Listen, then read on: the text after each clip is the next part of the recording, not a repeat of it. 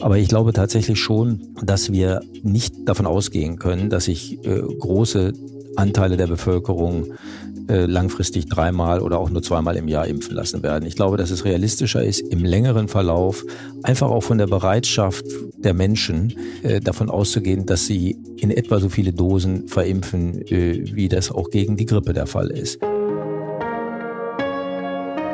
Chefgespräch, ein Podcast der Wirtschaftswoche mit Beat Balzli.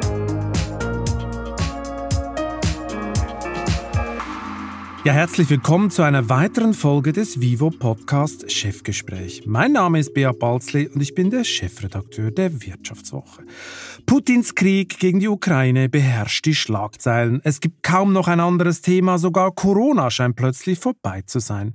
Der Eindruck täuscht allerdings. Die Inzidenzzahlen steigen wieder, der Gesundheitsminister orakelt bereits eine Sommerwelle herbei und die Warnungen vor dem endgültigen Erlahmen der Impfkampagne reißen nicht ab. Die Pandemie hat die Menschen müde gemacht und den Unternehmen viel abverlangt. Mancher Einzelhändler und Gastronom musste aufgeben, andere stehen derzeit am Abgrund, nur von Staatshilfen am Leben erhalten. Doch es gibt nicht nur Verlierer. Das Virus sorgte mancherorts für einen Umsatzschub und das nicht nur beim Online-Giganten Amazon.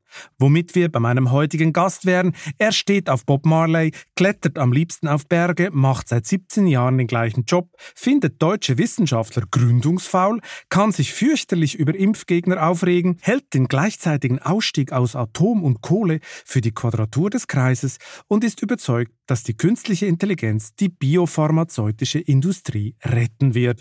Joachim Kreuzburg ist seit 2005 CEO des Laborausrüsters Sartorius, hat in dieser Zeit Umsatz und Börsenkurs vervielfacht und versucht gerade für 11 Milliarden Dollar eine weitere Firma zu übernehmen. Hallo Herr Kreuzburg, schön, dass Sie heute bei mir sind. Hallo Herr Balzli, danke für die Einladung.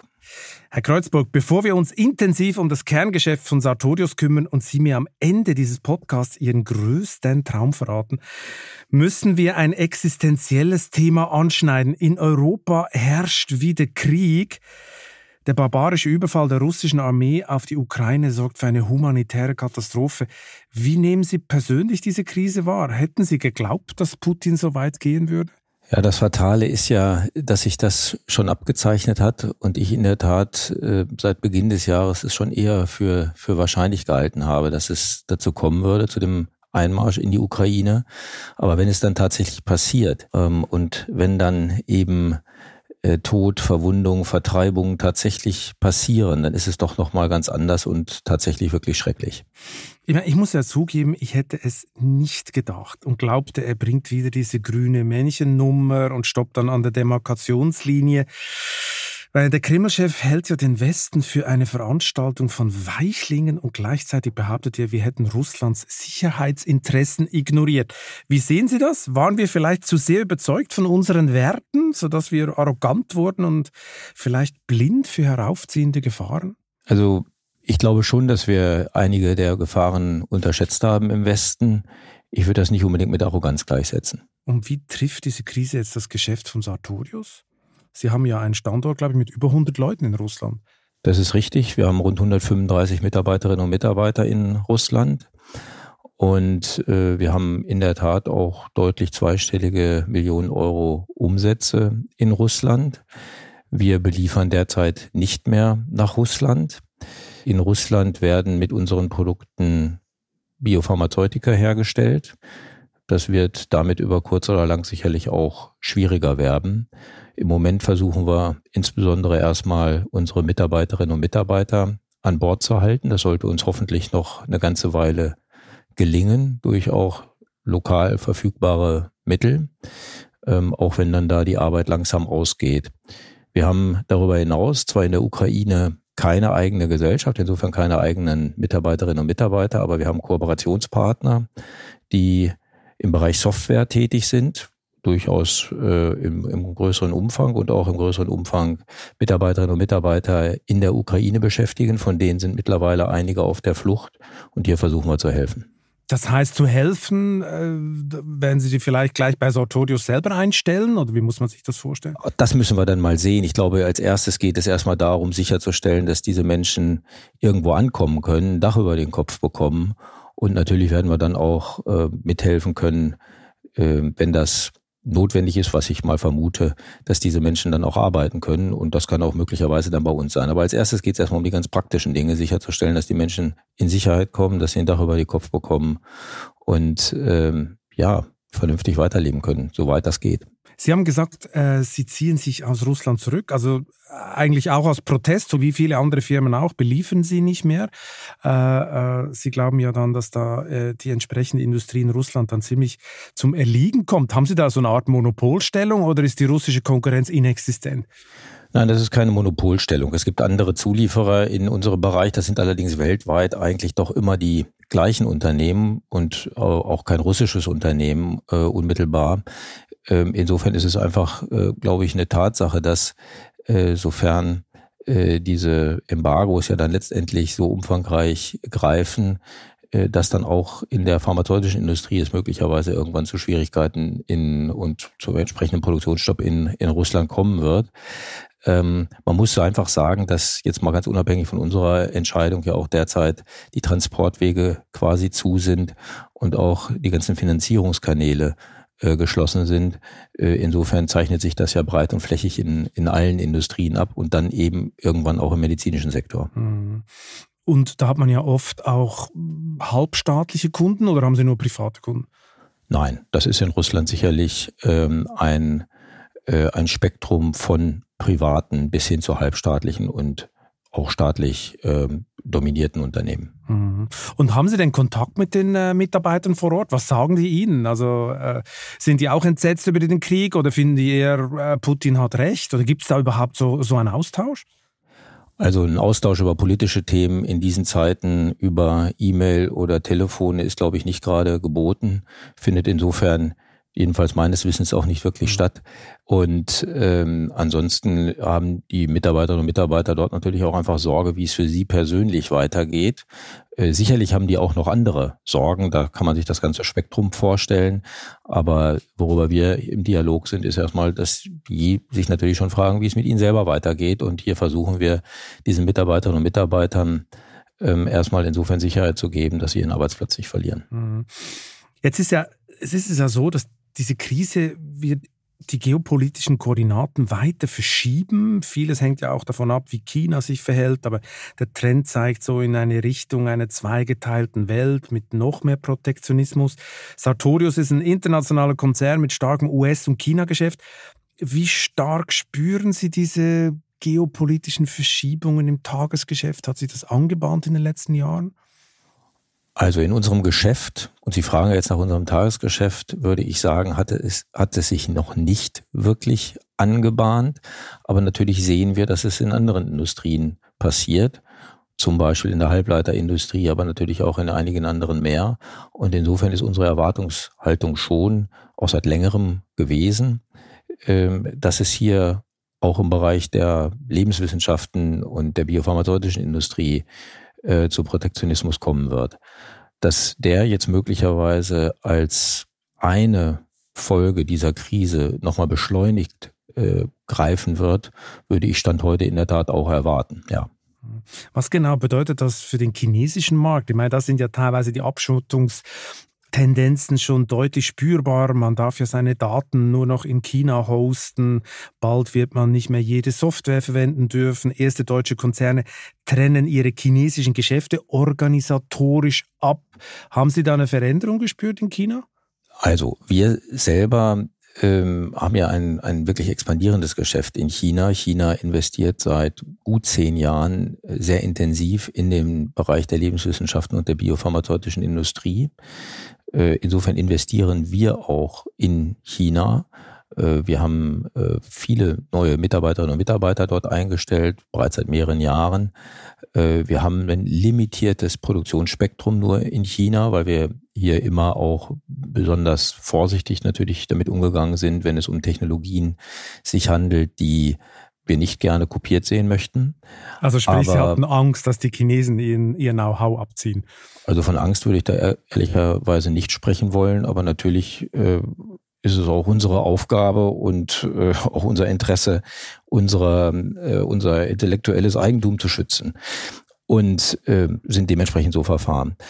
Also insofern, wir sind auf einem Expansionskurs in China, aber ähm, was wir natürlich schon sehen als nach meiner Einschätzung eine der größten Lernkurven sowohl innerhalb Chinas als auch außerhalb Chinas ist, dass ähm, die chinesische Wirtschaft weniger westliches Know-how braucht, äh, als es vielleicht vorher sogar dort selber geglaubt worden ist.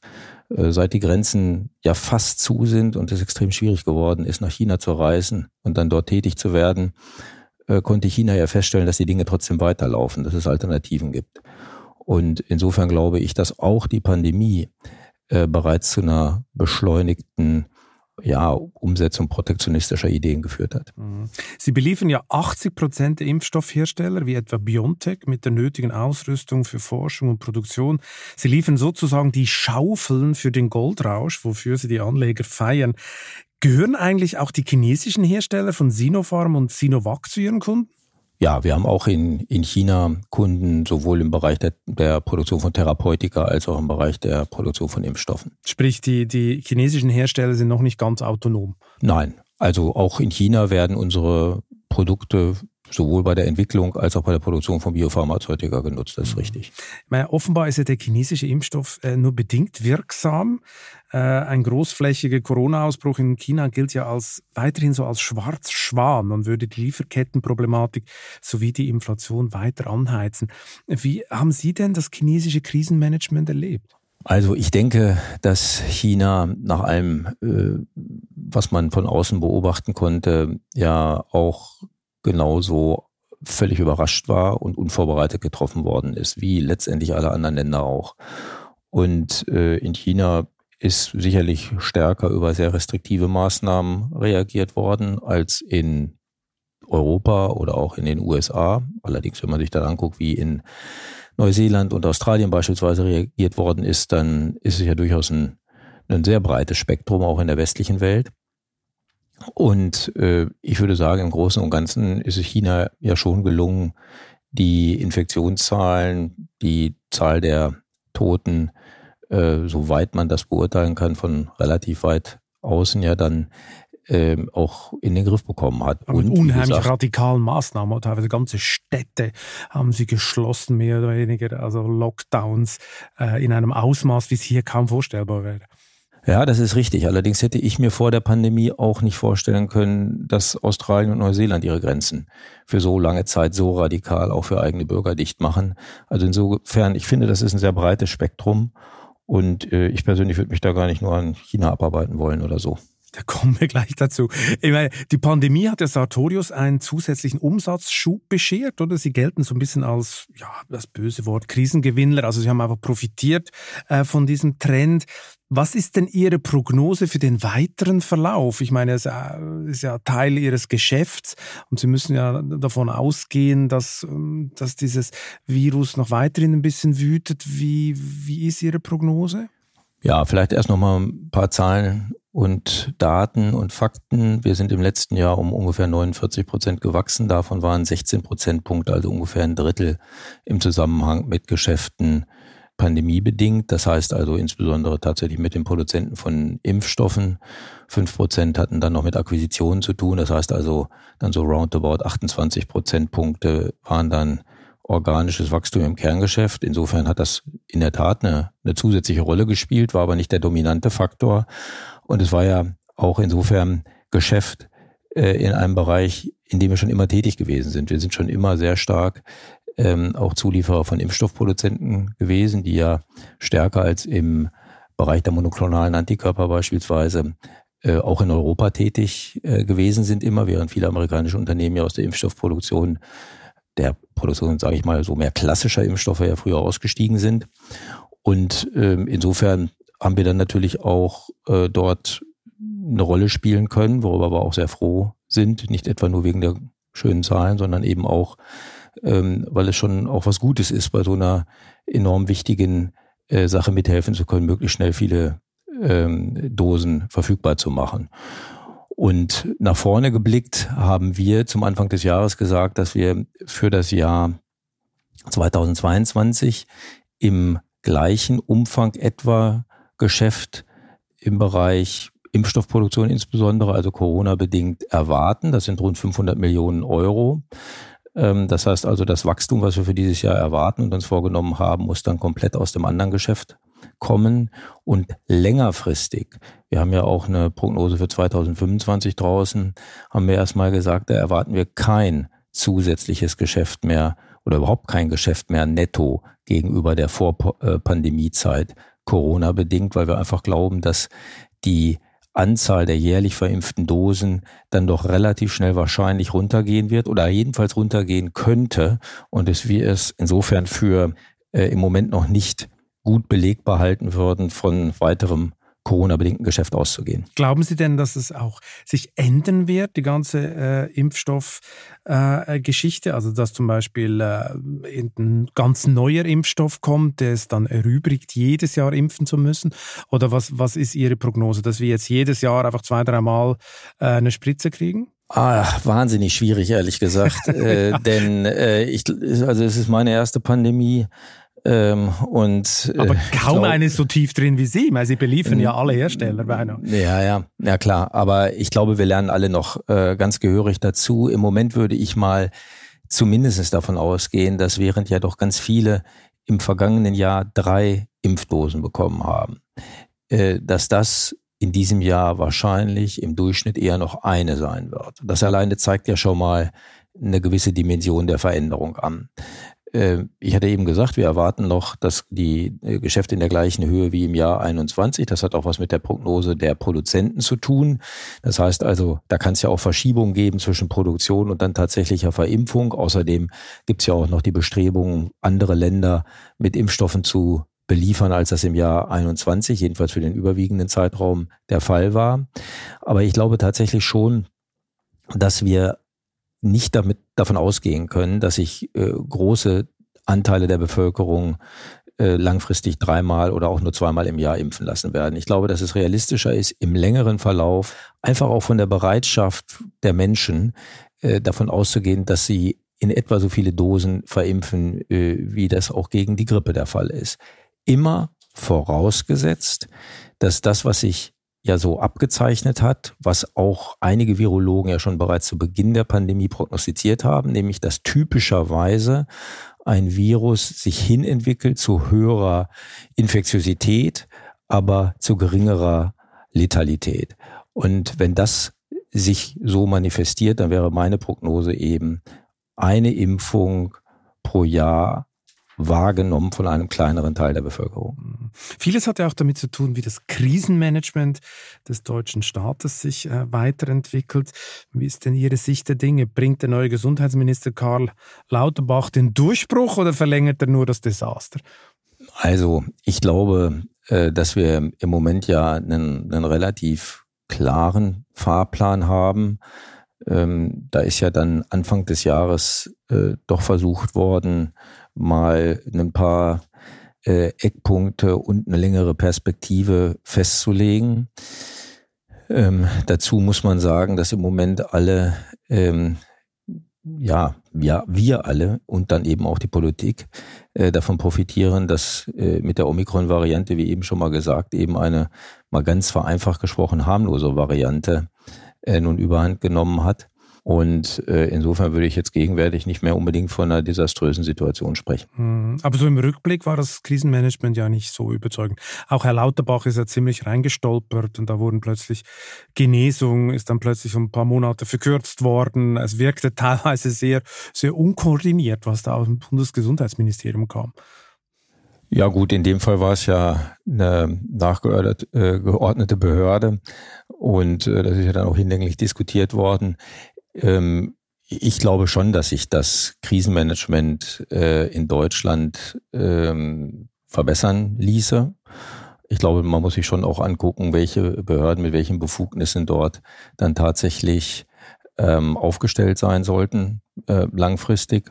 Und man muss sich sicherlich auch überlegen, wie wir insgesamt sowohl technisch ähm, von den Ressourcen her und teilweise vielleicht auch rechtlich aufgestellt sind für den Fall, dass so etwas äh, wieder mal passieren sollte. Mhm. Und die Impfgegner, die sind immer noch da. Die Wissenschaftskritik ist immer noch laut. Äh, sowas kann man natürlich nicht von Staatswegen äh, äh, handeln oder abstellen. Wie nehmen Sie dieses Phänomen wahr? Das hat ja immer mehr zugenommen. Woher kommt das? Also, woher es kommt, äh, kann ich, kann ich ehrlicherweise auch nicht äh, sagen. Ich glaube tatsächlich, dass es vielleicht manches Mal weniger eine, äh, eine Ablehnung von Wissenschaft ist. Ich glaube auch, dass es oftmals gar nicht in erster Linie Impfgegner sind oder aber Gegner von modernen Impfstoffen. Das sehen wir jetzt auch bei der sehr geringen Wahrnehmung von Novavax-Impfungen, sondern ich glaube tatsächlich, dass es äh, doch sich hier auch um eine leider sich schon offensichtlich in bestimmten Teilen der Gesellschaft etablierten Ablehnung ja, möglicherweise unseres gesamten Staatswesens oder jedenfalls unserer gesellschaftlichen Verfasstheit haben. Also ein Stellvertreterkrieg. Ich glaube in der Tat, das hätte auch bei einem anderen Thema ähnlich laufen können, ja. Hm, hm. Muss man denn eine Impfpflicht einführen? Führt da nichts dran vorbei? Ich glaube, dass wenn man zu Beginn 2020 oder Mitte 2020, als absehbar wurde, dass man möglicherweise relativ bald Impfstoffe verfügbar haben würde, dass man dieses Instrument zumindest nicht hätte aus dem Werkzeugkasten legen dürfen. So dass man dann wahrscheinlich, wäre meine Vermutung, ähm, relativ früh in 21 in der Lage gewesen wäre, dieses Instrument dann auch zu aktivieren. Und dann glaube ich tatsächlich schon, dass wir anders in diesen Winter hineingekommen wären und anders da durch und rausgekommen wären. Und das hätte ich schon für richtig gehalten. Ich glaube, zum jetzigen Zeitpunkt äh, Omikron, ich hatte es schon erwähnt, wird es möglicherweise langsam müßig und ich habe auch nicht den Eindruck, dass die Politik sich noch äh, besonders beeilen will und dann möglicherweise wir im Frühsommer einfach niedrigere Zahlen sehen und äh, man das Thema dann auch wieder Vorlage nimmt. dann geht man wieder in Sommerurlaub wie letzten Sommer und im Herbst erschrecken dann alle. Huch, da ist er wieder, das Virus. Was machen wir? Könnte sein. Könnte sein, oder?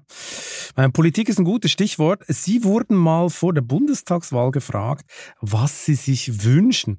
Ihre Antwort war ein schlanker und schneller Staat mit weniger Ministerien, ein kleinerer Bundestag, befristete Subventionen. Sie haben so ungefähr das Gegenteil gekriegt. Spätestens seit Corona wird der Staat noch stärker, noch größer. Manche meinen sogar übergriffiger und die Rahmenbedingungen für die Firmen, wie etwa die Steuerbelastung, die dürfte sich auch nicht verbessern. Wandern Sie jetzt aus? Naja, also für die Frage, ob man auswandert, gibt es ja dann noch so ein paar andere Faktoren, die einen möglicherweise halten. Also insofern habe ich das im Moment nicht vor. Sie haben das nicht vor. Aber haben Sie sich nicht aufgeregt darüber? Also, oder ist, beschäftigt Sie das nicht, der Trend? Ich meine, wenn, wenn man Sie fragt, was Sie sich wünschen und man sieht die Realität, dann muss man beinahe ein bisschen verzweifeln. Der Staat wird definitiv nicht schlanker. Ja, also Verzweifeln tue ich nicht so schnell, aber klar, es ist so, wie, wie Sie es gerade wiedergegeben haben. Ne? Ich würde mir in der Tat wünschen, ähm, dass wir äh, uns eher an der einen oder anderen Stelle schlanker aufstellen und auch eben im Sinne von schneller handlungsfähig aufstellen. Das eine und das andere äh, hängt ja oft auch äh, miteinander zusammen. Und es ist auch so, wir als Unternehmen ähm, laufen jedenfalls nicht Subventionen hinterher. Wir sehen manches Mal mit Interesse, in welchem Umfang äh, andere durchaus auch, sagen wir mal, etablierte Industrien nach Subventionen rufen. Das halten wir nicht für richtig. Und ähm, insofern Sie meinen die Autoindustrie? Da, die könnte einem in den Sinn kommen, aber sicherlich auch noch andere. Hm. Und ähm, ja, und auch da würde ich mir natürlich wünschen, wenn man eher äh, wie von Ihnen gerade wiedergegeben und wie ich es damals auch gesagt hatte, äh, die Dinge befristen würde und in der Tat stärker ähm, auf besonders innovative Felder setzen würde. Hm. Ich meine, als ich mich vorbereitet habe auf diesen Podcast und so ein bisschen Ihre Vita durchgelesen habe und mir Ihre Geschichte äh, ein bisschen vor Augen geführt habe, hat mich ja schon eins erstaunt. Sie sind im DAX einer der dienstältesten CEOs, wenn nicht gar der dienstälteste und beinahe 17 Jahre im Amt. Sind Sie eigentlich immer noch so motiviert wie am ersten Tag? Also es ist tatsächlich so, ich bin seit 2003 äh, an der Spitze des Vorstands. Das hieß am Anfang für zwei Jahre lang Vorstandssprecher und dann Vorstandsvorsitzender. Darum aber bin ich bei 2005. Aber, also sind es eigentlich schon ja, 19 Jahre, oder? Ja, ja, das werden bald 19 Jahre und ähm, Sie sind der DAX-Veteran dann schon fast. Um Himmels Willen, ja, das, das äh, hört schlimm, sich natürlich ne? hört sich ein bisschen gruselig an, ja. das ist so. Aber ähm, ja, also für, für mich ist es äh, eigentlich steht im Vordergrund, dass wir ja in einer unheimlich spannenden Industrie tätig sind, wo sich die die Themen ja auch mit einer äh, doch erheblichen Geschwindigkeit verändern. Wir reden heute über ganz andere Fragestellungen, beispielsweise darüber, wie wir eigentlich für Zell- und Gentherapeutika die richtigen Werkzeuge bereitstellen können, ähm, als das ja vor 15 Jahren beispielsweise der Fall war, als es noch mehr um die Produkte eigentlich aus der ersten Welle der biopharmazeutischen Revolution ging, monoklonale Antikörper insbesondere. Und ähm, Sartorius ist zudem noch ein Unternehmen, was ich natürlich auch einfach unheimlich äh, mag. Es ist ein äh, Unternehmen mit äh, ganz tollen Menschen, mit einer tollen Anpackkultur und wir haben gemeinsam äh, einiges auf den Weg gebracht. Insofern, also amtsmüde bin ich bisher nicht gewesen, aber ich gehe mal davon aus, dass ich mittlerweile mehr als die Hälfte meiner meine Amtszeit hinter mir habe. Sie sind nicht amtsmüde. Das glaube ich Ihnen nicht so richtig, weil nach 19 Jahren, da nagt doch die Routine auch an Ihnen. Bei aller Spannung in diesem Business, aber 19 Jahre den gleichen Job zu machen, sagen Sie sich nicht manchmal, hm, vielleicht gibt es noch was anderes? Also ich glaube, äh, die die Schwerpunkte der eigenen, eigenen Arbeit äh, verschieben sich sicherlich und äh, man muss dann schon gucken, äh, wie man da äh, für sich die Schwerpunkte setzt, dass nach Möglichkeit die Routine ähm, einen dann nicht selber einlullt und, ähm, äh, und man dann eben nicht mehr das Unternehmen äh, nach vorne bringt. Das ist, glaube ich, in der Tat schon eine, äh, eine Herausforderung, ne? sich da auch selber zu hinterfragen und selber auch sicherzustellen, äh, dass man das im Zweifelsfall gesagt bekommt. Ja, und ähm, ich bin bisher schon zu dem Ergebnis gekommen, dass das so noch gut funktioniert. Ich habe gerade bewusst noch gesagt, weil das klar ist, das ergibt sich alleine auch aus meinem Lebensalter, äh, dass natürlich dann irgendwann auch jemand anderes äh, dann hier die Rolle übernehmen äh, wird und das ist dann auch gut so. Aber im Moment glaube ich, äh, sind wir hier gemeinsam noch ganz gut unterwegs. Ich meine, Millionen von Menschen saßen während der Pandemie im Homeoffice, kamen ins Grübeln, kündigten dann reihenweise ihre Jobs, um etwas völlig Neues zu machen. Ist Ihnen das nie durch den Kopf gegangen, etwas völlig Neues zu machen? Also ich saß übrigens nicht im Homeoffice. Ähm, also kamen Sie äh, auch nicht ins Grübeln. genau, nein. Also ähm, äh, es ist so, dass äh, ich mir jedes Mal, bevor eine mögliche Vertragsverlängerung äh, anstand und ich mit dem Aufsichtsrat, insbesondere mit dem Aufsichtsratsvorsitzenden darüber gesprochen habe, mir natürlich selber schon intensiv die Frage gestellt habe, ähm, ob das für die nächsten fünf Jahre noch das Richtige ist und, soweit man das dann selber beurteilen kann, also auch fürs Unternehmen noch funktioniert, ob man noch genug, ob ich noch genug neue Ideen haben würde, noch genug äh, Drive, um das, um das weiter nach vorne zu treiben. Aber dann stelle ich mir die Frage nicht unbedingt äh, laufend äh, entlang des Weges, dann sind andere Sachen eigentlich wichtiger. Aber so ein bisschen Bergwandern und Clubkonzerte, das reicht Ihnen dann als Abwechslung oder wie? Ja, das war natürlich auch nicht so gut in den letzten zwei Jahren, aber sonst ist das schon eine gute Abwechslung. Wann ist denn das nächste Konzert geplant, an das Sie gehen wollen? Ähm, Jetzt geht's ja langsam wieder. Ja, ja, also ich, es gab ja sogar schon ein kleines Zeitfenster im, im November. Und da waren Sie schon äh, unterwegs? Ja, ja. Und ähm, auch übrigens bei einer Landsfrau von Ihnen, Sophie Hunger. Ah, okay. Die war, die war in, in Berlin und äh, es war ein fantastisches Konzert. Ähm, und ähm, jetzt Ende, Ende März ähm, ehrlich gesagt Ende März und Anfang April habe ich ein paar, paar Dinge schon im Kalender. Mhm. Und wie hoch ist der nächste Berg, auf den Sie steigen? Sind Sie so ein Kampfkletterer oder eher? Nee, gemütlich? nee, nee, überhaupt nicht. Ich gehe zwar ganz gerne mal schneller die Berge rauf, aber äh, ich, ich muss mir da nicht irgendwie äh, irgendwelche Kämpfe mit mir oder anderen liefern. Also insofern, nee, nee. Ach, also das ist alles nicht so furchtbar hoch. Also wenn ich so in den Dolomiten unterwegs bin, dann geht das so vielleicht auf 3000 Meter oder so. Aber ähm, ähm, wir dachten jetzt schon, sie hängen da richtig in den Seilen ja, ja, und ja, Sauerstoffmaske und so, genau, volles Programm. Nein, das nicht. Ja, genau. Also genau, dann kann ich mit so einem Klischee, was ich übrigens nie versucht habe, in die Welt zu setzen. Aber es klingt aufbauen. so ein bisschen, weil steht überall Bergwandern und so, da denkt man sich, also der Sartorius-Chef, also unter, unter einer Sauerstoffmaske macht das sicher nicht. Ja, genau. Das sind eben diese, diese schönen Klischees, dass man, dass man in allen Bereichen seines Lebens dann da irgendwie komplett auf Leistung gepolt ist. Und äh, Bergwandern und Bergsteigen ist was anderes und ich sage immer Bergwandern. Das heißt, eigentlich lieben Sie es dann auch irgendwo dann einzukehren, mal ein Bier zu trinken und das eigentlich entspannter anzugehen dann. Also ich würde mal sagen, die äh, Hütten äh, zum Beispiel in den Dolomiten oder aber auch in, in Österreich und so weiter, überhaupt in den Alpen, die sind doch was ganz Feines. Das heißt, wir kriegen dann nach dem Podcast von Ihnen noch den Hüttenführer nachgereicht. Approved by Herrn Kreuzburg. die besten Hütten in den, in den Bergen. Ich muss nochmal zurück zur Routine. Da muss ich nochmal ein bisschen bohren. Sie haben ja Ihr ganzes Berufsleben bei Sartorius verbracht. Da gab es doch sicher mal ein extrem verlockendes Angebot von außen, oder? Ja, aber Sie erwarten jetzt nicht, dass ich Ihnen das hier ausbreite. Ah, eigentlich schon, weil, weil hier sind wir ja unter uns. Meine, hier erzählen die Leute alles. ja, ja, nee, das habe ich mir gedacht, aber schon, das ja. machen wir trotzdem nicht. okay, was sprach denn dagegen? Warum haben Sie es ja. nicht gemacht? Haben die zu wenig bezahlt oder? Ähm? Also, das geht in der Regel ja dann doch um so, so eine Reihe von, von Faktoren. Ich glaube meistens nicht unbedingt ums Geld und bei mir ging es auch nicht ums Geld. Aber genauer wollen Sie es jetzt nicht erzählen. Das haben Sie richtig erkannt. Schade, schade, schade. Ich meine, eigentlich waren Sie ja in jungen Jahren auf einem ganz anderen Feld unterwegs, nämlich in der Solarenergieforschung. Da wären Sie jetzt spätestens unter der neuen Regierung auch ganz groß rausgekommen. Warum sind Sie da weg und warum zu Sartorius? Das ist eine völlig andere Baustelle. Wie kam es zu dieser Wende?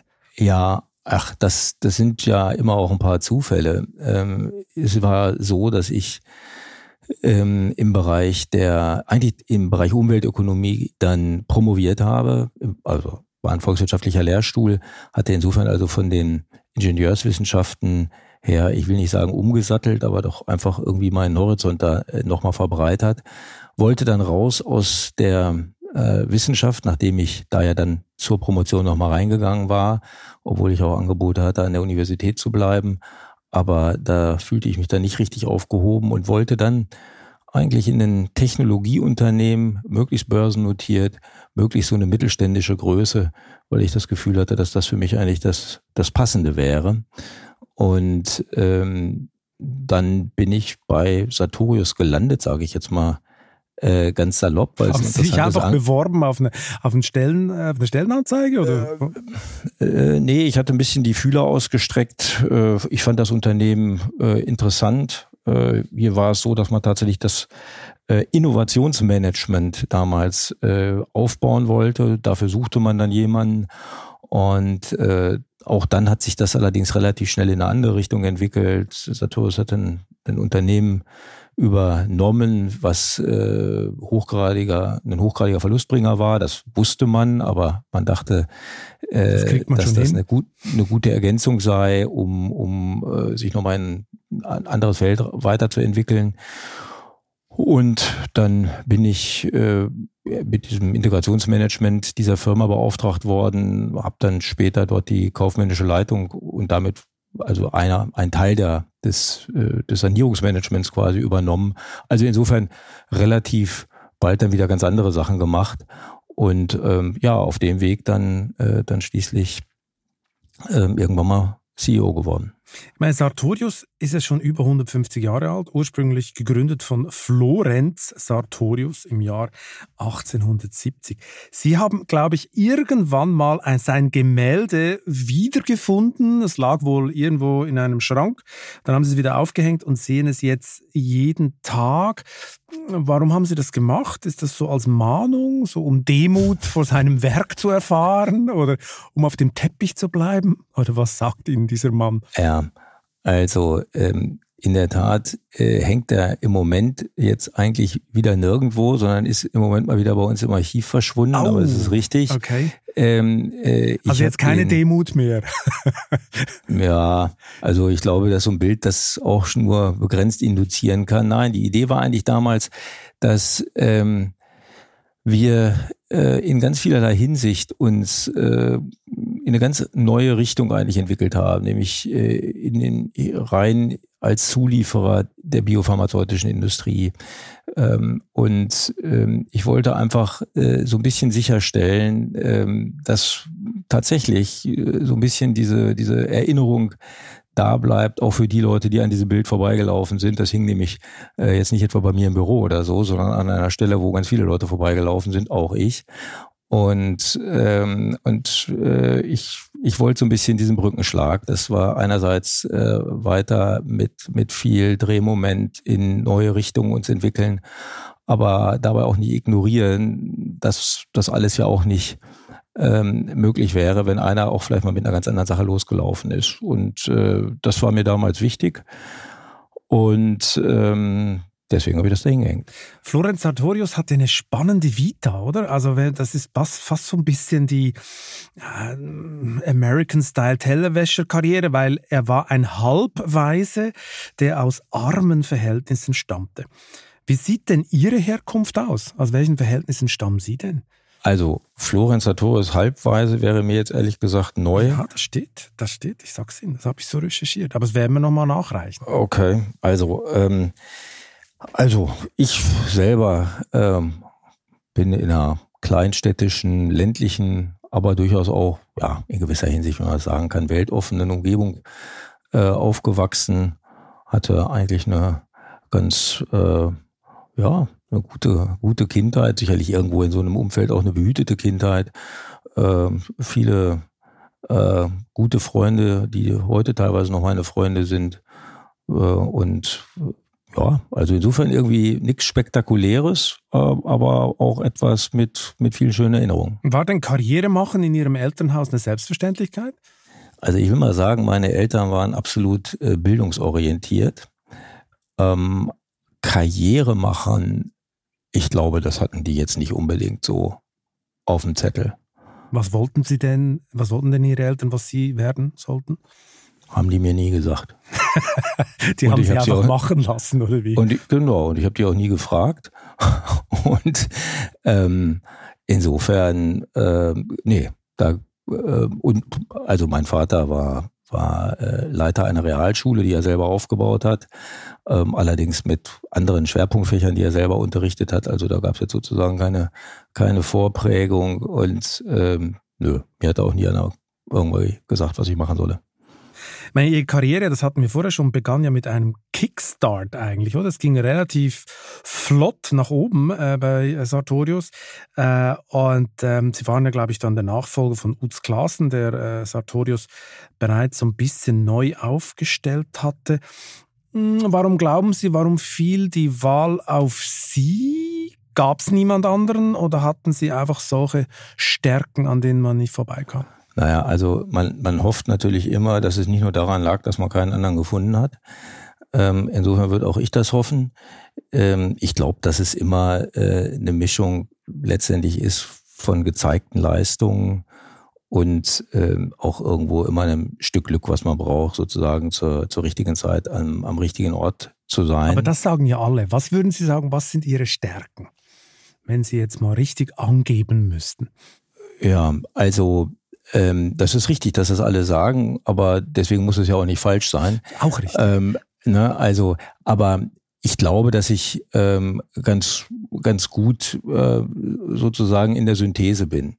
Ja, also ich glaube zwar, dass ich auch einigermaßen brauchbar analytisch denken kann, aber ich glaube, dass ich ähm, ganz gut ähm, dann äh, da auch unterm Strich ähm, zu, zu Schlussfolgerungen komme, kommen kann und das auch glaube ich, dann relativ schnell und mit einer recht guten Entscheidungssicherheit und es dann auch, glaube ich, meistens hinbekomme, äh, Umsetzungs, umsetzbare Pläne zu entwickeln und die dann eben auch umzusetzen. Ganz platt und praktisch, aber ich glaube, das ist eben irgendwie eine, ja, so eine, so eine, so eine Mischung aus eigentlich einer, einer Reihe von teilweise auch sehr praktischen Stärken, glaube ich, und insofern würde ich jetzt nicht sagen, das eine ist jetzt hier meine, meine unheimliche Stärke, sondern man muss die Dinge irgendwo dann zusammenbinden können und auch äh, nach vorne treiben können dann. Was sind denn Ihre Schwächen? Naja, wollen Sie jetzt einen Klassiker hören? ich wusste, jetzt kommt Ungeduld. Sie sind unheimlich ungeduldig, oder?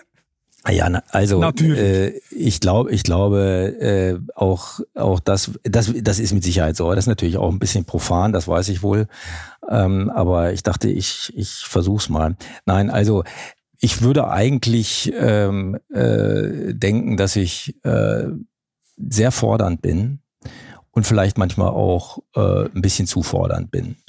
Ähm, ich glaube, dass ich das, äh, dass ich das zwar typischerweise, oder weiß ich gar nicht, ob typischerweise, ich würde es für mich so reflektieren, im, äh, im Laufe der Jahre ähm, vielleicht äh, ein bisschen äh, besser steuere. Aber ich glaube schon, dass ich eben ähm, das manches Mal äh, schon, schon eben sehr stark fordernd gewesen. Besser steuern, das heißt, Sie schlucken es ab und zu runter. Die Bemerkung, die Sie jetzt noch machen den Mitarbeitern. Äh, ja, das ist ja gar nicht unbedingt so die Bemerkung, aber auch die kann es sein. Da haben Sie schon völlig recht. Das kann eine Bemerkung sein. Das kann aber auch einfach sein, wie viel man dann äh, zu einem bestimmten Zeitpunkt einfordert. Und auch wie, ne? Wie viel und wie. Klar. Ich meine, die Schwächen haben Sie jetzt nicht schlecht beschrieben. Es gibt eine interne Umfrage unter Führungskräften aus dem Jahr 2019. Die war nicht nur schmeichelhaft für Sie. Äh, Sie machen enormen Druck, hieß es da. Es wurde von Qualitätsproblemen geredet. Einer soll Sie sogar mit dem cholerischen Klaus Kinski verglichen haben. Also war die Kritik nicht falsch von diesen Führungskräften damals. Ja, Sie sprechen ja jetzt einen erstaunlich schlecht recherchierten Artikel Ihrer Zeitung an. Ähm, den, so schlecht die, die, die Dinge, ja, also es ist so, dass wenn sie, wenn man sich anguckt, die Leute, mit denen ich zusammenarbeite, mit denen arbeite ich in aller Regel weit über ein Jahrzehnt zusammen oder die mit mir. Und ähm, insofern äh, glaube ich, dass da doch ähm, einiges wirklich nicht, nicht richtig war und vor allen Dingen auch, glaube ich, äh, stark beeinflusst war von einem äh, unglücklichen Berater, den wir vor die Tür gesetzt hatten, ähm, und der hier Dinge in die Welt gesetzt hat. Was wir machen, ist in der Tat, weil wir das eben einfach sehr, sehr wichtig finden, äh, sehr regelmäßige Mitarbeiterbefragungen. Wir machen das zweimal im Jahr im Moment. Äh, das hat damit zu tun, ähm, dass wir äh, einfach sehr viele äh, neue Mitarbeiterinnen und Mitarbeiter einstellen. Wir haben im letzten Jahr viereinhalbtausend äh, zusätzliche Mitarbeiterinnen und Mitarbeiter eingestellt, also zusätzlich eingestellt, netto ein bisschen weniger, weil es natürlich auch immer eine gewisse Fluktuation gibt, altersbedingt etc. Und dementsprechend ist uns das enorm wichtig. Und wir gucken uns das schon sehr genau an, ähm, welche, welche Rückmeldungen wir da kriegen. Und die sind, ich würde mal sagen, irgendwo so zwischen sehr ordentlich und sehr gut eigentlich. Und wenn wir uns angucken, wo wir dann äh, insbesondere Kritik bekommen, dann ist es eigentlich in der Regel dort, wo die äh, Belastung gerade auch besonders hoch ist. Und das ist natürlich oft dort der Fall, wo auch die Kundennachfrage besonders hoch ist. Das hört sich jetzt so an, ähm, als ähm, ob ich das in, in irgendeine andere Kiste stecken wollte, aber wir nehmen das wirklich ähm, sehr ernst wahr, äh, sehr ernst und äh, kümmern uns dann auch drum, weil wir das dann auch, soweit das geht, ne, das sind ja anonyme Umfragen, dann natürlich versuchen runterzubrechen, wo es herkommt und wie wir dann da tätig werden können. Aber ich glaube, äh, das war insgesamt äh, da sehr gutes äh, Feedback äh, oder gutes Feedback. Ich will das gar nicht zu sehr hochhängen, auch wenn es deutlich überdurchschnittlich ist, was wir da bekommen von unseren Mitarbeitern bekommen. Und wie gesagt, äh, ich äh, sehe ja, wie lange Mitarbeiterinnen und Mitarbeiter mit mir persönlich zusammenarbeiten. Insofern glaube ich ehrlich gesagt nicht, dass ich da ähm, selber ein besonderes Problem hätte. Mhm. Gut, aber dass Sie enormen Druck ausüben, äh, egal was jetzt die Umstände von dieser Umfrage waren, das äh, haben Sie, äh, glaube ich, auch selber äh, schon gesehen. Weil ich meine, der Druck ist ja schon auch groß. Sie haben ja das Ziel ausgegeben, alle fünf Jahre den Umsatz zu verdoppeln. Gibt die Branche so ein sportliches Wachstum denn her? Also wir haben ja von, äh, wir haben das erste Mal das so als, als durchschnittliche Wachstumsrate, das übersetzt sich ja in 15 Prozent Wachstum jedes Jahr, definiert äh, Ende 2011 und haben das dann Anfang 2012 so als, als Ziel auch kommuniziert. Und ähm, bisher sind wir ein bisschen schneller sogar gewachsen im Durchschnitt. Im Moment äh, ist die Branche in einer besonders dynamischen Phase. Das hat was damit zu tun, dass es äh, zum einen sehr viel Nachfrage nach wie vor gibt, die einfach damit zu tun hat, dass ja immer noch weite Teile der Weltbevölkerung gar nicht die Medikamentenversorgung haben, die wir im Westen genießen. Das heißt, es gibt sozusagen den geografischen Nachholbedarf, dann gibt es demografische Faktoren. Viele Krankheiten äh, korrelieren ja mit dem Lebensalter und dementsprechend auch der Bedarf an entsprechenden Medikamenten.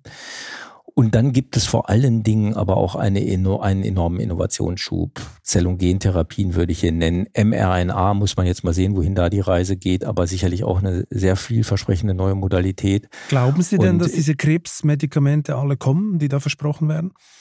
Auch BioNTech also, ist ja auch dran. Ist das so mh. wahrscheinlich, wie es erzählt wird? Also ich würde immer empfehlen, tatsächlich auch ähm, das genau zu lesen. Und ich kann nicht sagen, erkennen, dass irgendwer die verspricht, sondern es wird natürlich darüber berichtet, wie viele Medikamente in entsprechenden klinischen Testphasen mittlerweile sind und wie viele sich in präklinischen Phasen befinden. Das ist eine ganze Menge und das ist auch nochmal deutlich mehr geworden. Aber ähm, ich glaube, dass alle, die sich da ein bisschen mit auskennen, auch wissen und auch sagen, dass in der pharmazeutischen Industrie ähm, natürlich ist bei weitem nicht jedes Produkt, was in der Entwicklung ist, später zum Markt bringt. Wenn man mal sich anguckt, mit wie vielen startet man im Labor und wie viele machen es im Markt, kann man mal über den Daumen sagen, ein Prozent von einem Prozent. Also eins aus Zehntausenden.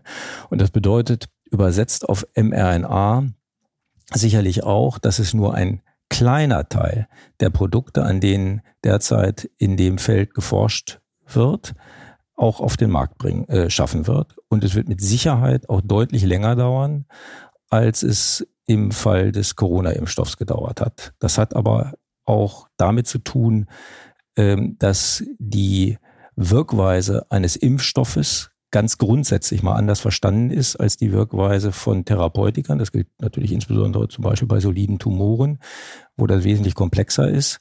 Und ähm, insofern äh, würde ich ganz klar sagen, bis der nächste mRNA, äh, das nächste mRNA-Therapeutikum im Bereich gerade der soliden Tumore ähm, auf dem Markt ist, wird es wahrscheinlich noch ein paar Jahre dauern. Mhm. Bleiben wir nochmal beim Druck bei Sartorius. Ich meine, Sie haben ja sehr viele Unternehmen auch übernommen äh, in der letzten Zeit, ähm, rasantes Umsatzwachstum äh, hingelegt. Das führt doch unweigerlich zu Wachstumsschmerzen, oder? Ich meine, wie verarbeitet man das als Unternehmen? Hat man nicht irgendwann ein Problem mit den Managementkapazitäten, all die Integration, das ganze Wachstum zu managen? Klar, ist eine Herausforderung. Ich würde mal sagen, eine positive Herausforderung. Ähm, glaube, das macht uns allen hier mehr Freude, als wenn man ähm, Sie haben das am Eingang äh, mal angedeutet, wie viele Unternehmen ja enorm äh, im Rahmen der Pandemie gelitten haben. Teilweise, Sie haben beschrieben, am Abgrund stehen, auf Staatshilfen angewiesen sind und so weiter. Also ich glaube, diese Probleme ähm, sind vielleicht noch belastender und noch schwieriger. Ähm, insofern ist das, glaube ich, insgesamt ja eine, eine, eine tolle Situation, in der uns, wir uns befinden. Aber ganz klar, äh, natürlich ist das äh, auch, auch äh, durchaus das ein oder andere Mal wirklich anstrengend und dementsprechend müssen was wir natürlich passiert dann? auch. Wie spürt man das? Also kriegen Sie plötzlich Rückmeldungen, hey Chef, die Qualität sinkt oder wir kriegen das nicht mehr gebacken oder, oder wie, wie äußert sich so ein Wachstumsschmerz? Na, naja, bei Qualität ähm, äh, da muss man vielleicht nochmal sagen, Sie hatten ja das Wort eben schon mal äh, benutzt, auch da, glaube ich, lohnt es sich immer, sich konkret anzugucken, wie das eigentlich in dieser Industrie funktioniert. Äh, wir beliefern ja die pharmazeutische Industrie und ich würde jetzt mal salopp formuliert sagen, wenn Sie mit Ihrer Zeitung unsere Qualitätssicherungsmechanismen anwenden würden, hätten Sie wahrscheinlich noch nie ein Blatt gedruckt. Ja, so, das heißt also, ich Wenn glaube, Sie ich wüssten, was wir alles machen. Äh, Aber ja, äh, ja, können wir uns gerne wechselseitig mal angucken. Ich bin mir sicher, wir werden mir hinterher zustimmen. Also insofern, das ist eigentlich weniger ein Qualitätsproblem, sondern ähm, es ist tatsächlich ähm, die die Herausforderung, ähm, dann teilweise diese doch auch enorme Bandbreite. Wir kaufen ja in der Regel auch innovative Technologien hinzu und bekommen also, gehen also in neue Felder hinein. Und, ähm, und das, äh, diese so, sozusagen das Spektrum, ja, und insofern auch ein Stück die, die Quantität der Themen äh, dann, dann zu bearbeiten und natürlich tatsächlich, ne, wir sind fast 50 Prozent letztes Jahr gewachsen. Das heißt also auch die, die ähm, Produktionskapazitäten in der Zeit auszuweiten. Das ist dann teilweise schon echter Sport. Und, äh, und da kann man nicht zu schnell wachsen. Ich meine zum Beispiel bei Startups, wenn man das vergleicht, oder? Das ist natürlich nicht, also ist natürlich nicht dasselbe ja, wie, ein, ja. wie, eine Firma, die 150 Jahre alt ist. Das ist schon klar. Mhm. Aber teilweise gibt's dann, äh, sieht man jetzt bei Fintechs, gibt's dann plötzlich ganz mhm. krasse Qualitätsmängel in der Compliance zum Beispiel, mhm. bei den Neobanken etc. Das kann bei Ihnen nicht passieren, dass Sie irgendwann sagen müssen, hey, wir sind zu schnell gewachsen. Also ich glaube, äh, also ich würde mich nie hinstellen, dass irgendetwas nicht passieren kann. Wie sollte ich? Wie kann man? Wie kann überhaupt irgendjemand? Also kann ich das auch nicht. Ähm, ähm, ich glaube, dass wir bisher gezeigt haben, dass wir das auf die Reihe bekommen. Wir sind in den letzten zwei Jahren, haben wir uns ungefähr verdoppelt. Das haben wir, glaube ich, gut hinbekommen. Wir haben ja auch massiv zusätzliche Mitarbeiterinnen und Mitarbeiter eingestellt und das ist am, am, am Ende wirklich das Entscheidende äh, die richtigen äh, Personen zu finden. Das ist am Ende des Tages das Entscheidende bei allen Digitalisierungstools und so weiter und so fort, die wichtig sind, die zunehmend wichtiger werden, die wir natürlich auch äh, in allen möglichen Bereichen einsetzen. Aber sie, das ganz Entscheidende ähm, ist, die richtigen Personen zu finden für die verschiedenen Aufgaben, auch für die zusätzlichen Aufgaben. Und das ist dann wie immer eine Mischung auch von fachlicher Kompetenz und dann eben auch der Managementkompetenz. Das heißt also auch der Kompetenz, die Leute mitzunehmen in dem jeweiligen Bereich, die Dinge umzusetzen und mit Augenmaß dann auch diese hohe Geschwindigkeit zu bewältigen. Mhm. Apropos hohe Geschwindigkeit, jetzt soll es ja weitergehen. Ich glaube, Sie wollen, wenn ich das richtig gelesen habe, für 11 Milliarden das nächste Unternehmen schlucken. Maravai Life Science, ein Hersteller von Impfstoffverschlussreagenzien. Unter anderem äh, haben die auch für BioNTech äh, arbeiten die. Das scheint aber vorerst gescheitert zu sein. Wie geht es denn bei diesem Deal weiter? Also das ist ganz interessant, Herr Balzi, das habe ich auch gelesen. Das haben Sie auch aber gelesen. Ich kann das, aber ich, ich kann aber Sie das können das hier gleich dementieren, oder wie? Ich kann das gar nicht kommentieren. Sie können das gar nicht kommentieren oder dementieren? Ich kann das gar nicht kommentieren. Okay weil sie nicht dürfen. Ähm, besteht eigentlich, ich meine, gehen wir jetzt mal davon aus, äh, diese 11 Milliarden stimmen oder, äh, oder es ist, die Geschichte ist anders. Fakt ist, äh, sie, sie kaufen sehr viele Firmen ein, sie sind schnell gewachsen. Besteht eigentlich die Gefahr, dass man als CEO übermütig, vielleicht sogar ein bisschen größenwahnsinnig wird, wenn es 19 Jahre so glatt gelaufen ist wie bei Ihnen? Gibt es da noch so einen, so einen Sicherheitsmechanismus oder nimmt man es für selbstverständlich, dass man Erfolg hat? Ja, das ist so ähnlich wie die, die Frage, die wir, die wir eben hatten und äh, die finde ich auch tatsächlich äh, genauso wichtig. Ne? Also die Frage, ähm, äh, hat man sich selber eingelullt in der Routine und, und äh, bewegt dann nicht mehr genug oder ähm, wird man, wie Sie gerade sagen, äh, größenwahnsinnig und meint dann, äh, egal was man anpackt, das funktioniert.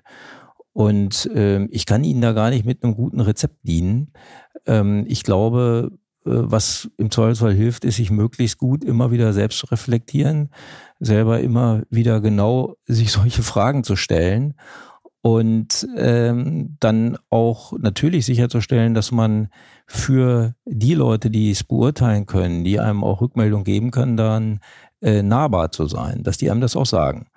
Und ähm, ein, ja, vielleicht ein Kriterium, was ich vielleicht sagen könnte, was einen hellhörig machen sollte, ist vielleicht, ähm, wenn einem alle Leute zu allem, was man so von sich gibt, immer nur sagen, dass das eine prima Idee sei. Ja, also dann würde ich sagen, sollte man spätestens ähm, sich fragen, was los ist. Ähm, Aber traut sich überhaupt noch jemand, sie zu kritisieren? Nach dieser, auch nach dieser spektakulären Börsenperformance, die Sartorius in den letzten Jahren hingelegt hat? Ich meine, Insider erzählen mir im Vorstand, ja, gäbe es eigentlich keinen Widerspruch.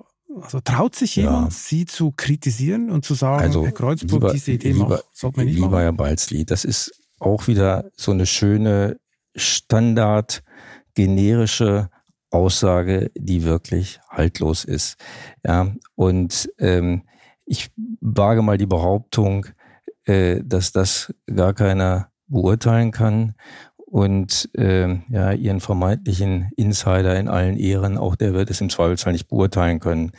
Und äh, ich nehme das schon so wahr, dass mir verschiedene Leute, nicht nur meine Vorstandskollegen, sondern auch andere sagen, dass sie zu verschiedenen Dingen anderer Meinung sind. Und äh, ich versuche da jedenfalls äh, nahbar zu sein und zuzuhören. Und ähm, insofern versuche ich den verschiedenen Fallen, die sich dann da äh, aufstellen, so wie Sie sie beschrieben haben, äh, zu entgehen. Das heißt, es wird auch mal gestritten im Vorstand. Ja, klar. Gut. Es fällt ja auf, dass Sie ganz schön bei aller Bescheidenheit und Bodenständigkeit, äh, die wir hier jetzt äh, wahrnehmen, fällt es ja auf, dass sie ganz schön hart austeilen können. Zum Beispiel haben sie vor nicht allzu langer Zeit deutschen Wissenschaftlern mal kräftig die Leviten gelesen. Sie wollten sich an Geld nicht die Finger schmutzig machen und würden ihrer gesellschaftlichen Verantwortung aus dem Weg gehen. Gab es dafür eigentlich einen Shitstorm aus der Community? Nö. Nö. hat es niemand mitgekriegt oder haben alle gesagt, Herr Kreuzburg hat recht? Boah, vielleicht hat es keiner mitgekriegt oder vielleicht haben ja auch alle gesagt, das ist irrelevant oder so. Also, äh, nee, Aber was haben Sie damit gemeint? Also, ähm, ich bin ja äh, auf verschiedene Weise durchaus äh, der ein oder anderen wissenschaftlichen Veranstaltung in Deutschland verbunden.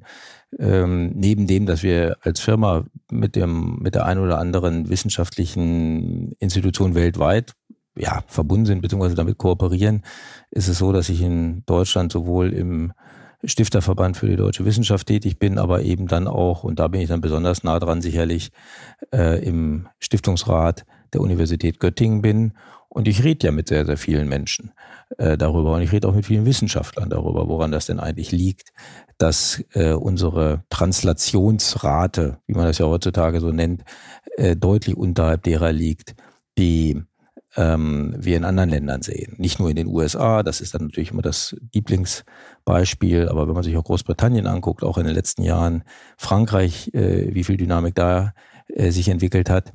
Und äh, oftmals bekommt man dann relativ ähm, fadenscheinige Antworten aus meiner Ansicht, nach meiner, nach meiner Auffassung. Ja, dann wird so von Mindset äh, geredet, äh, das hätte man halt noch nicht äh, für, für, die, für die Ausgründung und ansonsten wird man das ja auch irgendwie machen. Äh, dann wird auch gerne natürlich so der, das Zeitargument angeführt und so weiter und so fort. Und ich glaube tatsächlich, dass ähm, man äh, mal abgesehen davon, das sollte, sollte auch gesagt werden, sich die Dinge tatsächlich mittlerweile ähm, zu ändern begonnen haben, gerade in dem Bereich der Lebenswissenschaften, dem ich ja dann äh, näher verbunden bin, äh, wo ich schon sehe, dass mittlerweile viele ähm, Forscher, die im Bereich der Biomedizin und so weiter tätig sind, sich schon darüber Gedanken machen, wie das denn eigentlich auch äh, wirtschaftlich genutzt werden könnte. Also, aber das, was man eben sieht, ist, äh, dass tatsächlich häufig ein Wissenschaftler im Kopf hat, dass das zwei separate Welten sind. Wissenschaft und Wirtschaft, die lautlos aneinander vorbeigleiten. Und ich denke tatsächlich, dass die Wissenschaft und Wissenschaftler hier auch äh, nicht etwa sagen dürfen, ja, das eine ist ja Wirtschaft und wie das mit dem Geldverdienen geht, das weiß ich nicht, sondern dass die Frage eine ganz andere ist. Nämlich, wenn ich hier eine neue wissenschaftliche Erkenntnis, zum Beispiel im Bereich der Biomedizin gewonnen habe, muss ich mir dann nicht die Frage stellen, wie das zu einem gesellschaftlichen Nutzen weiterentwickelt werden kann. Und dieser gesellschaftliche Nutzen, der äh, manifestiert sich dann eben nicht zuletzt in einer wirtschaftlichen Nutzung. Und warum glauben Sie, sind die deutschen Forscher so? Ja, das ist natürlich äh, viel Sozialisierung, wenn Sie mit äh, einigen durchaus auch, sagen wir mal, gut etablierten Meinungsführern reden, dann haben die Ihnen äh, bis vor nicht allzu langer Zeit noch gesagt, das sei ja so in Deutschland. Äh, ausgründen würden nur die nicht ganz so guten Forscher. Ja, das war ah, natürlich okay. so ein bisschen, na, so und äh, die, und damit so. Die Elite wenn Sie das jetzt, geht weiter in der Forschung und die, die es nicht schaffen, die machen halt eine genau, Firma auf. Äh, genau, ne, so und ähm, und wenn das dann so vorgelebt wird, äh, dann ja, dann tradiert sich das natürlich weiter. Ich glaube aber, ähm, äh, wie gesagt, dass sich die Dinge äh, durchaus ändern. Wir versuchen das selber ja auch mit ein paar Aktivitäten äh, ja zu unterstützen. Wir haben hier in Göttingen ja äh, so einen Inkubator aufgebaut auf, auf unserem alten Werksgelände. Aber ich sehe, dass das in Deutschland in einer großen, großen Breite mittlerweile eine andere Dynamik äh, bekommt. Und ähm, insofern, wie gesagt, die Diagnose, äh, zu der stehe ich, aber ich sehe durchaus auch, dass sich die Dinge ändern. Und was sollten diese Wissenschaftler gründen, wenn sie es denn tun würden? Zum Beispiel ein Startup für künstliche Intelligenz, das die Entwicklungen in der biopharmazeutischen Industrie günstiger und schneller macht?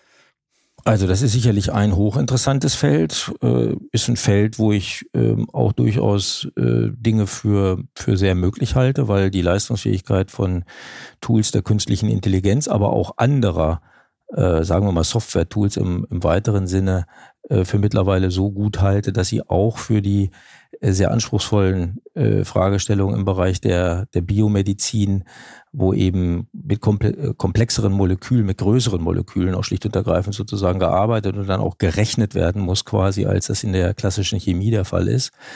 Ähm, also insofern sehe ich da die Chancen für, für durchaus sehr hoch an, aber nicht nur dort, ja. Also wir sehen ähm, auch im Bereich von zum Beispiel Zell- und Gentherapien hochinteressante Ansätze. Ne? Es gibt ja tolle äh, äh, Forscher und Forschungen und Forschungsergebnisse in Deutschland in diesen Feldern. Das findet, weiß Gott, nicht alles nur in den USA statt. Und ähm, was dann wichtig ist, ist nicht etwa zu glauben, man müsse jetzt aus jedem dieser Forscher äh, selber einen, ja sagen wir mal, so ein CEO von einem Startup zu machen. Das ist oftmals die völlig falsche Denke, weil das, was nach der Invention im Labor eigentlich passieren muss, um es dann zu einer Innovation, die tatsächlich auch äh, vielleicht ja gesellschaftlich und dann vielleicht noch konkreter für Patientenrelevanz äh, erlangen kann. Das sind ja dann Fähigkeiten, die darüber hinausgehen, die oder einfach anderer Art sind. Ja, also wie muss ich denn dann eigentlich klinische Tests organisieren? Wie kriege ich das überhaupt hin? Wie kriege ich eine Finanzierung hin und so weiter und so weiter? So und ähm, das heißt, da geht es schon darum, so ein Stück ja, abgegriffenes Wort, aber stimmt irgendwie auch, so eine Art Ökosystem aufzubauen, wo es diese komplementären Kompetenzen ähm, einfach gibt. Aber die, die Felder, wonach Sie gerade fragen, in denen das in Deutschland möglich ist, sind wirklich sehr vielfältig. Hm. Jetzt ist ja Ihre Kritik an den gründungsmüden Wissenschaftlern so ein bisschen unfair, weil Sie selber haben ja noch nie etwas gegründet, glaube ich, waren immer Angestellter. Planen Sie für Ihr Leben nach Sartorius noch so eine Start-up-Karriere? Machen ja viele. Also wenn ich soweit, wenn ich soweit bin, werde ich Sie als Ersten wissen lassen. Sehr gut. Jetzt müssen wir nur noch herausfinden, wann das soweit ist. 2028 geht die Aktienmehrheit von Sartorius an die drei Töchter des Enkels des Gründers über. Gut möglich, dass das Unternehmen dann verkauft wird, wer weiß. Das wäre ja ein idealer Moment, um aufzuhören. Boah, kann ich nichts zu sagen. Ich habe im Moment einen Vertrag bis November 2025. Und ob Sie danach was ganz anderes machen, haben Sie noch nicht entschieden kann ich mich nur wiederholen. Ich werde Sie als Ersten wissen lassen. Gut, dann ist der nächste Podcast schon terminiert. Herr Kreuzburg, jetzt kommt die ultimativ letzte Frage. Welchen privaten Traum wollen Sie unbedingt noch verwirklichen? Also ich habe ehrlich gesagt keinen, den ich so ganz unbedingt äh, verwirklichen muss. Ähm, aber ähm, was ich mir, wo ich mal Lust so hätte, ich würde mal äh, irgendwo ein Jahr am Stück einfach ähm, auf irgendeiner Alm verbringen. Das kann ich mir gut vorstellen. Würde ich mir ein paar schöne Bücher mitnehmen und äh, ja, eine Internetverbindung wäre vielleicht auch nicht schlecht. Und äh, ja, und dann mal gucken, was passiert. Ein Jahr auf einer Alm mit ein paar Büchern. Welches Buch würden Sie denn mitnehmen? Wüssten Sie schon eins, das Sie unbedingt noch lesen wollten? Ach, ich habe zu Hause immer eine ganze Reihe liegen und äh, insofern, da müsste ich mir dann sicherlich einen ganzen Stapel mitnehmen. Da gibt es nicht das eine Buch, was ich dann unbedingt äh, mitnehmen würde, nein. Okay, dann müssen wir einen Hubschrauber für Sie chartern, damit Sie das alles auf die Augen kriegen. genau. Herr Kreuzburg, vielen Dank für das interessante Gespräch. Ich danke Ihnen, Herr Bolzli. Und wer jetzt noch wissen will, ob Putins Krieg die Weltkonjunktur abwürgt, muss sich auf vivo.de oder am Kiosk die neue Titelgeschichte der Wirtschaftswoche beschaffen. Am bequemsten geht's mit dem Abo, das es unter vivo.de-chef-abo besonders günstig gibt. Ich wünsche Ihnen viel Spaß beim Lesen und eine gute Zeit bis zum nächsten Chefgespräch. Kritik, Lob und Anregungen schicken Sie bitte wie immer an balzli.vivo.de. Für eine positive Bewertung dieses Podcasts bin ich Ihnen ewig dankbar. Bleiben Sie gesund.